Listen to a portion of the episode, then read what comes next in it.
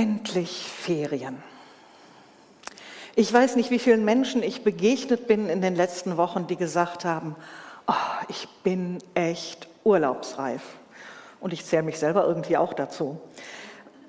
Und man merkt so richtig, wie manche so nochmal für den Endspurt bis zum Urlaub alle Kraft zusammengenommen haben und um einfach da anzukommen. Und ja, es tut gut, wenn man dann wirklich sagen kann, es wird ruhiger, das Gemeindeleben fährt ein bisschen runter.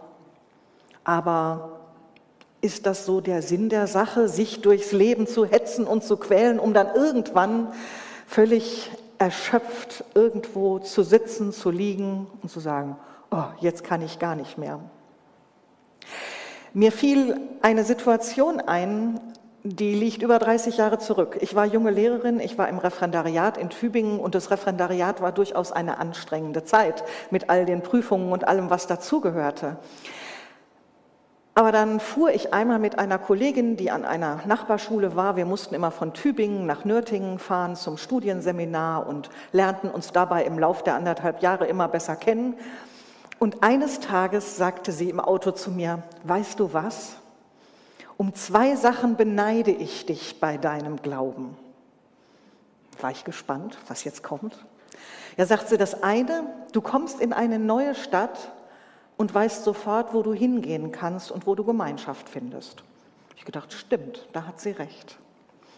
Und als zweites sagte sie, und am Sonntag tust du mit gutem Gewissen nichts. Ich gedacht, hui, Stimmt, ja. Und wenn ich so überlege, wie habe ich damals die Sonntage verbracht, dann anfangs war samstags sogar oft noch Schule alle 14 Tage in dieser Zeit. Und ich hatte eine Menge zu tun, um dann auch für Montag wieder vorbereitet zu sein. Aber in Tübingen gab es in der Stiftskirche immer am Samstagabend um 19 Uhr, glaube ich, die Motette. Das war so eine Art musikalischer Gottesdienst. Und ganz oft habe ich wirklich gesagt, und damit fängt mein Sonntag an.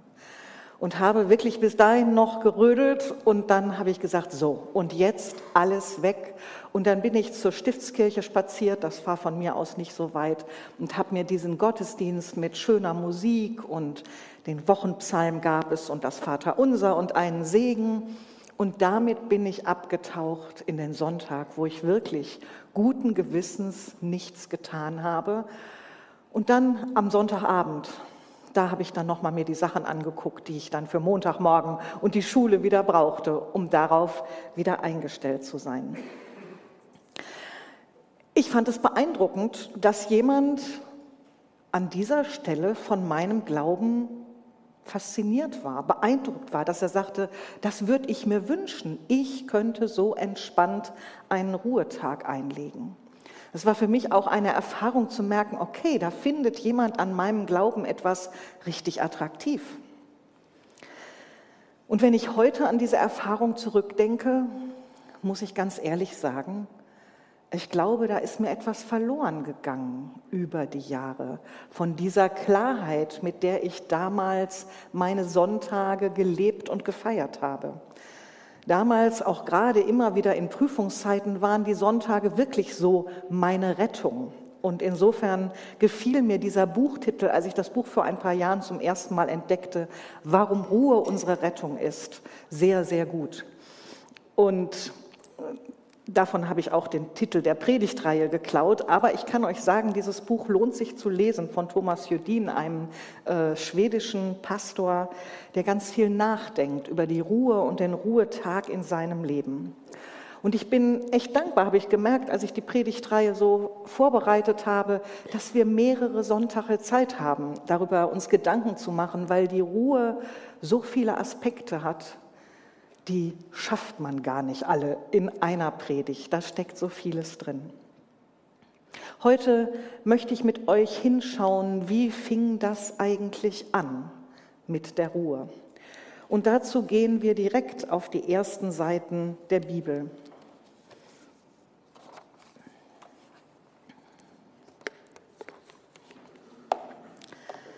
Das erste Buch Mose beginnt mit den Worten, am Anfang erschuf Gott Himmel und Erde. Die Erde war wüst und leer und Finsternis lag über dem Urmeer, über dem Wasser schwebte Gottes Geist. Und dann beginnt die Schöpfung. Gott erschafft das Licht, er schafft Wasser und Land, er schafft die Sterne, die Sonne, den Mond am Himmel, er schafft die Pflanzen und die Tiere. Und schließlich heißt es, nachdem der fünfte Tag vorbei war, Gott sprach, die Erde soll Lebewesen aller Art hervorbringen, Vieh, Kriechtiere und wilde Tiere.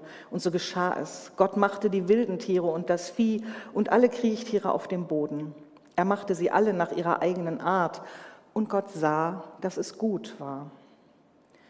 Gott sprach, lasst uns Menschen machen, unser Ebenbild, uns gleich sollen sie sein. Sie sollen herrschen über die Fische im Meer und die Vögel am Himmel, über das Vieh und die ganze Erde und all, über alle Kriechtiere auf dem Boden. Gott schuf den Menschen nach seinem Bild. Als Gottes Ebenbild schuf er ihn, als Mann und Frau schuf er sie. Gott segnete sie und sprach zu ihnen, seid fruchtbar und vermehrt euch, bevölkert die Erde und nehmt sie in Besitz, herrscht über die Tiere, die Fische im Meer und die Vögel am Himmel und über alle Tiere, die auf dem Boden kriechen. Gott sprach, als Nahrung gebe ich euch alle Pflanzen auf der Erde, die Samen hervorbringen, dazu alle Bäume mit Früchten und Samen darin. Die grünen Pflanzen sollen Futter für die Tiere sein, für die Tiere auf der Erde, die Vögel am Himmel und alle Kriechtiere auf dem Boden. Und es, so geschah es. Gott sah alles an, was er gemacht hatte. Es war sehr gut. Es wurde Abend und wieder Morgen, der sechste Tag. So wurden Himmel und Erde vollendet mit allem, was darin ist. Am siebten Tag vollendete Gott sein Werk, das er gemacht hatte. An diesem Tag ruhte er aus von aller seiner Arbeit, die er getan hatte. Gott segnete den siebten Tag und erklärte ihn zu einem heiligen Tag. Denn an diesem Tag ruhte Gott aus von all seinen Werken, die er geschaffen und gemacht hatte. Das ist die Entstehungsgeschichte von Himmel und Erde. So wurden sie geschaffen. Man wird in diesen Kapitel hineingenommen in dieses Leben, was in der Schöpfungsgeschichte entsteht, was wir auch vorhin am Anfang schon in diesem Psalm vor Augen gemalt bekommen haben. Es begann mit Dunkelheit, mit Wasser, mit nichts, wüst und leer. Und dann entsteht immer mehr flirrendes und pulsierendes Leben.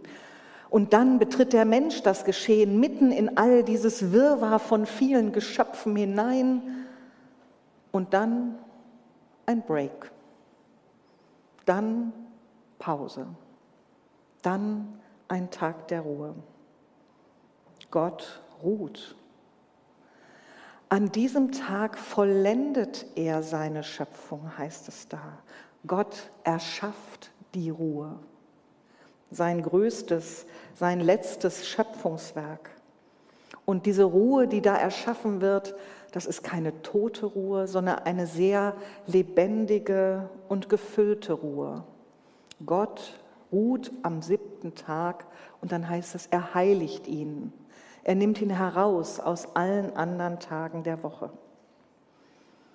Ich habe den Vergleich gelesen, dass dieser Ruhetag, der Sabbattag, so etwas ist wie das Allerheiligste im Tempel wenn man sich den alttestamentlichen Tempel so vorstellt, dann war das, wenn man da hinkam, war da erstmal rundrum pulsierendes Leben. Ganz viele Menschen in den verschiedenen Vorhöfen, für Juden, für Heiden, für Männer und für Frauen.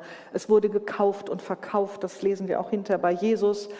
Und dann, je näher man dem Zentrum kam, umso ruhiger war es, wurde es. Und dann gab es das Heiligtum, in dem sich die Priester aufhielten, in dem die Opfer gebracht wurden, in dem die ganz entscheidenden Dinge passierten, die im Tempel geschehen sollten.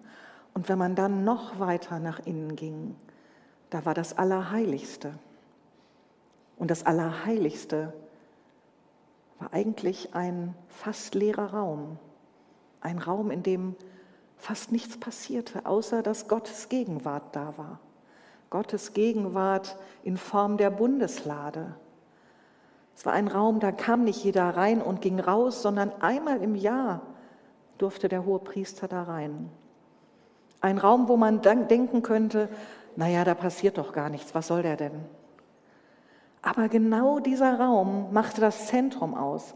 Alles, was drumherum passierte, wäre ohne diesen Raum völlig sinnlos gewesen, weil die Mitte gefehlt hätte.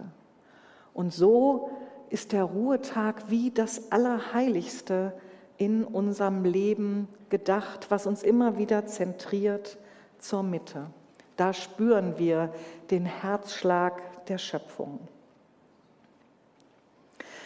Einige Dinge sind mir aufgefallen, als ich diesen Bibeltext, der auf der einen Seite so vertraut ist, nochmal neu gelesen und bedacht hatte, habe. Das eine, mehrfach wird in diesem Text gesagt, der Mensch wird zum Bild Gottes geschaffen. Der Mensch ist Ebenbild Gottes. Und ja, er ist Ebenbild Gottes in all seiner Kreativität. Der Mensch ist Ebenbild Gottes in seiner Schaffenskraft, in seinem Wunsch zu gestalten und Dinge weiterzubringen. Aber wenn wir diesen Text ernst nehmen, dann gehört zu diesem Ebenbild Gottes sein auch dieses Ebenbild Gottes sein im Ruhen, im Loslassen, im Nicht mehr tun. Zum Ebenbild Gottes sein gehört es, mit Gott aufzuatmen, durchzuatmen. Immer wieder heißt es in dieser Schöpfungsgeschichte, und Gott sah an, was er gemacht hatte, und es war gut. Es war gut. Und ganz am Ende heißt es, es war sehr gut. Und ich glaube, auch davon tragen wir Menschen etwas in uns drin, von diesem Wunsch, wir möchten es gut machen. Wir möchten am Ende eines Tages zurückschauen können und sagen können, es war gut.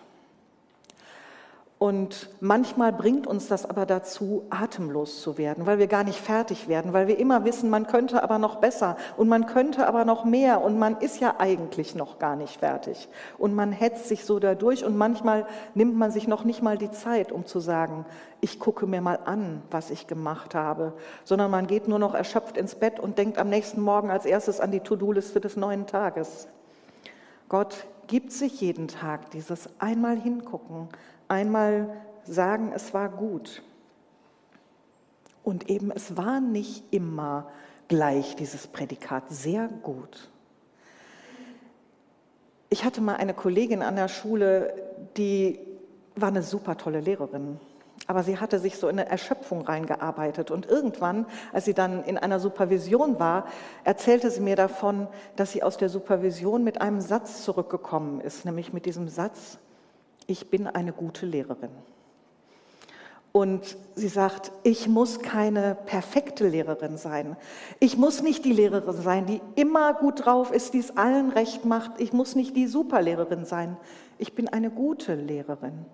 Und das reicht. Lass es gut sein. Es muss nicht immer sehr gut und perfekt und vollkommen und sonst was sein. Lass es gut sein. Das ist schon unendlich viel. Im Judentum gibt es so diesen Gedanken, dass wir sechs Tage in der Woche dazu berufen sind, etwas zu bewegen, zu verändern, zu gestalten an dieser Welt. Ja, das sollen wir tun, das ist unsere Berufung, aber nicht am siebten Tag. Am siebten Tag dürfen wir die Welt so lassen, wie sie ist. An diesem, Wel an diesem Tag sollen wir nicht selbst uns mit schlechtem Gewissen betrachten, was wir denn alles noch nicht geschafft haben und wo wir noch nicht fertig sind, sondern ich und du, wir dürfen so sein, wie wir sind. Und wir dürfen auch den anderen mit diesen Augen betrachten. Der andere darf in seiner Unvollkommenheit heute so sein, wie er ist. Und ich kritisiere jetzt mal nicht und ich lasse es jetzt einfach mal gut sein. Ich finde es einen faszinierenden Gedanken. Bis dahin, dass tatsächlich in der jüdischen Sabbatliturgie auf die Fürbitte verzichtet wird. Fürbitten tut man an sechs Tagen der Woche. Aber auch da, am siebten Tag, darf die Welt so sein, wie sie ist. Was für ein wunderbarer Gedanke. Und auch darin sind wir Ebenbild Gottes. Gehen wir noch einmal zurück in die Schöpfungsgeschichte und ich lese einmal aus diesem Buch von Sjödin, wie er sich das vorstellt. Ich versuche manchmal, mir die einzelnen Schöpfungstage vorzustellen und sich vor meinem inneren Auge abspielen zu lassen, wie da aus nichts etwas hervortrat. Wie Gott das Licht rief und das Licht hervorbrach, wie er das Meer vom Land schied und den Tag von der Nacht. Mit seinem Wort rief er die Sonne und den Mond, Linden und Ulmen, Tapire und Schildkröten, Ameisen und Stechmücken. Am sechsten Tag, als alles andere geschaffen war, rief er den Menschen ins Leben. Dann machte Gott mit dem Menschen einen Rundgang durch das Paradies, das er geschaffen hatte, nannte Spielre einige Spielregeln und sagte, und morgen früh, wenn ihr wach werdet, ist hier übrigens Feiertag. Das sagte er zu zwei Wesen, die bis dahin noch keinen Finger gerührt hatten. Sie waren gerade erst angekommen. Verschlafen, splitternackt und niegelnagelneu standen sie da. Und das Erste, was sie tun sollten, war ruhen. Die Ruhe ganz am Anfang. Was steckt da drin? Der Mensch muss nicht erst mal was geleistet haben, damit er dann auch ruhen kann, wenn er dann auch mal eine Woche gearbeitet hat, sondern nein, für den Menschen ist in dieser Schöpfungsgeschichte die Ruhe das Erste, was er erlebt. Gott sagt nicht zu den Menschen, erst die Arbeit, dann das Vergnügen. Oder er sagt nicht, macht schon mal ein bisschen, ich bin dann morgen auch wieder da. Sondern er nimmt die Menschen von vornherein in seine Ruhe mit hinein, lässt sie teilhaben an dieser Schöpfungsruhe, an dieser Krönung der Schöpfung. Die Ruhe ist nicht der letzte Seufzer der Ermattung, sondern ein Offenwerden für neue Anfänge. So schreibt es der Thomas Jodin an einer Stelle in seinem Buch. Die Ruhe ist nicht der letzte Seufzer der Ermattung, sondern ein Offenwerden für neue Anfänge. Wir müssen uns die Ruhe nicht erst verdienen. Sie ist Geschenk Gottes als allererstes. Und in diesem alten Wort Rekreation, was manchmal noch gebraucht wird im Englischen, Recreation gehört das dazu, da steckt es drin. Das ist eine Neuschöpfung, eine Wiederschöpfung. Das ist eben nicht nur alles fällt von mir ab und ich kann nicht mehr, sondern in der Ruhe selbst steckt etwas Schöpferisches. Darin ist eine Brücke zu den neuen Möglichkeiten, die dann wieder kommen. Ach, wenn ich das alles so lese und höre und sage, dann denke ich, boah, wie schön ist das und wie toll ist das und ach, was für ein wunderbares Geschenk hat Gott uns da gemacht. Und dann frage ich mich, und warum lebe ich das nicht so? Nicht so klar, wie ich es leben könnte. Und ich erinnere mich daran, wie die Sonntage damals waren, als ich Kind war. Sie waren noch ganz anders. Samstagmorgen würde noch eine Menge gearbeitet und dann mittags machten die Läden zu. Ich glaube spätestens um 14 Uhr, wenn ich mich richtig erinnere. Und dann passierte auch einfach nichts mehr. Dann war die Stadt still. Mein Vater ging dann irgendwann im Laufe des Samstagnachmittags in die Küche und backte den Kuchen für den Sonntag. Ähm, irgendwann wurden die Kinder in die Badewanne gesteckt und vielleicht noch das Sonntagskleid gebügelt und dann läuteten abends um sieben die Glocken den Sonntag ein. Und dann war Sonntag. Und dann denke ich, wie sehr unterscheidet sich mein Leben und unser Leben heute davon? Wir haben so viele Möglichkeiten. Wir können immer und überall online sein. Als ich mich am Anfang in, in meinem Studium um meine erste Gemeindegestelle bemühte, da stand in dem ersten ähm, Gemeindeprofil, was ich zu lesen bekam, tatsächlich drin, wir halten einen festen Ruhetag nicht mehr für zeitgemäß äh, und setzen auf Flexibilität. Und dann habe ich gedacht, okay, liebe Gemeinde, da müssen wir aber drüber reden. So kann ich das nicht leben. Wir brauchen einen Ruhetag immer wieder, aber es ist so schwer, diesen Ruhetag tatsächlich zu schützen. Dann hat man noch mal die Zeitung, dann guckt man noch mal hier rein, dann checkt man noch mal seine Mails, dann meldet sich noch mal das Handy und man denkt, ach, das kann ich doch noch eben machen oder ach ja, und kann ich schon mal machen. Irgendwie mischt sich das alles und in dieser Grenzenlosigkeit kommen wir auf einmal in eine Atemlosigkeit rein. Der Sonntag ist nicht mehr dieser geschützte Raum. Bei mir ist es ja dann oft nicht der Sonntag, sondern der Montag. Das tut dann auch noch seinen Teil dazu dabei, dass es sich anders anfühlt. Aber es ist nicht mehr so klar abgegrenzt, wie es früher in unserer Gesellschaft einmal war. Und deswegen glaube ich, wir müssen uns selber die Grenzen schaffen, die wir brauchen. Wenn man die Schöpfungsgeschichte anschaut, stellt man fest, die ersten Schöpfungstage sind dem Trennen und Unterscheiden gewidmet. Das Licht von der Finsternis, das Wasser oben vom Wasser unten, das Meer vom Land, den Tag von der Nacht. Und erst nachdem diese Unterscheidungen klar sind, erst dann ist Raum für all die Lebewesen, die darin leben können und sollen. Und ich habe gedacht, dass so ein Schöpfungstag wie der sechste, wo so ganz viele Tiere und Gewimmel von morgens bis abends dauert, das kann ich verstehen. Das ist wirklich viel zu tun bei all dieser Artenvielfalt, die Gott da gemacht hat. Aber dass es einen Tag lang braucht, das Meer vom Land zu trennen und nichts anderes, wenn ich so in diesen biblischen Zeiträumen denke, das macht mir auch etwas deutlich. Das ist auch eine schwere Arbeit dieses Unterscheiden und dieses Entscheiden und Teilen. Das macht man nicht mal eben nebenher, sondern es kostet uns Kraft, auch wirklich wieder zu gucken, immer wieder neu, wo ist denn die Grenze? Und genau in diesem Unterscheiden, auch zwischen der Arbeit und der Ruhe, entsteht Lebensraum. Lebensraum, den wir dann wirklich gestalten können, als einen Anderstag, wenn man so will. Ein Tag, wo wir Menschen ein größeres Gewicht geben als der Arbeit. Ein Tag, wo wir nicht online sind für alles Mögliche, sondern online für Gott. Ein Tag, an dem wir tun können, was uns froh macht, was anders ist als das, was wir den ganzen Tag sonst machen.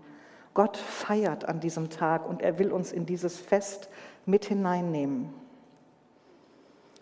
Gott sah, dass es sehr gut war und mit der Ruhe war es dann wirklich sehr gut. Dieses Entscheiden und Unterscheiden zwischen unserer Arbeit und unserer Ruhe, das nimmt uns kein anderer mehr ab. Das nimmt uns auch keine Gesellschaft mit irgendwelchen festgefügten Ritualen mehr ab, sondern das ist etwas, wo wir selbst als Einzelne, als Familien herausgefordert sind zu gucken, wie schaffen wir den Raum, in dem wir die Ruhe bekommen, die Gott uns schenken will, indem wir die Ruhe erleben, aus der wir wieder die Kraft bekommen, Neues zu schöpfen, in dem Lebensraum entsteht. Eine Ruhe, die ein Vorgeschmack ist der kommenden Ruhe, wo es im Hebräerbrief heißt, es ist noch eine Ruhe vorhanden für das Volk Gottes, aber noch haben wir sie nicht erreicht. Aber jede Woche einmal am Ruhetag will Gott uns einen Vorgeschmack geben vom Himmel, einen Vorgeschmack von dem, was es heißt, in guter und vollkommener Gemeinschaft mit ihm zu sein an einem Tag, wo es einfach gut sein darf, wo wir es gut lassen können, wo wir sagen dürfen, heute nicht, heute nicht. Ich möchte das mehr entdecken wieder, diesen Tag und diese Oasen, die Gott uns schenkt. Und vielleicht gibt es den einen oder anderen, der sagt, ja, da möchte ich mich auch auf den Weg machen. Die Ruhe ist nicht der letzte Seufzer der Ermattung, sondern ein Offenwerden für neue Anfänge. Und diese neuen Anfänge, die schenke uns Gott. Amen.